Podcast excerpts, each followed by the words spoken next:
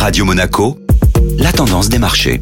La tendance des marchés avec la Société Générale Private Banking. Bonjour Julia Cellero. Bonjour Eric. Hausse modérée du CAC 40 avant la publication d'une série d'indicateurs économiques. La bourse de Paris a gagné un peu de terrain hier en clôturant à seulement 10 points du cap symbolique des 7700 points. L'indice a grimpé de 0,55%, principalement tiré par les titres Unibail Rodamco, L'Oréal ou encore AXA, qui enregistre une hausse de plus de 2%. Les investisseurs sont restés prudents en attendant la publication d'un indicateur clé de l'inflation aux États-Unis, l'indice des prix à la consommation qui sera publié aujourd'hui à 14h30. D'autres indicateurs importants suivront, comme les prix à l'importation et les ventes de détail jeudi, avant la confiance des consommateurs du Michigan vendredi. Cette semaine, la saison des publications de résultats bat son plein, particulièrement en Europe. En France, de grands noms de la côte tels que Essilor Luxottica, Capgemini ou encore Airbus se plieront de nouveau à cet exercice pour le quatrième trimestre 2023. Bonne journée à tous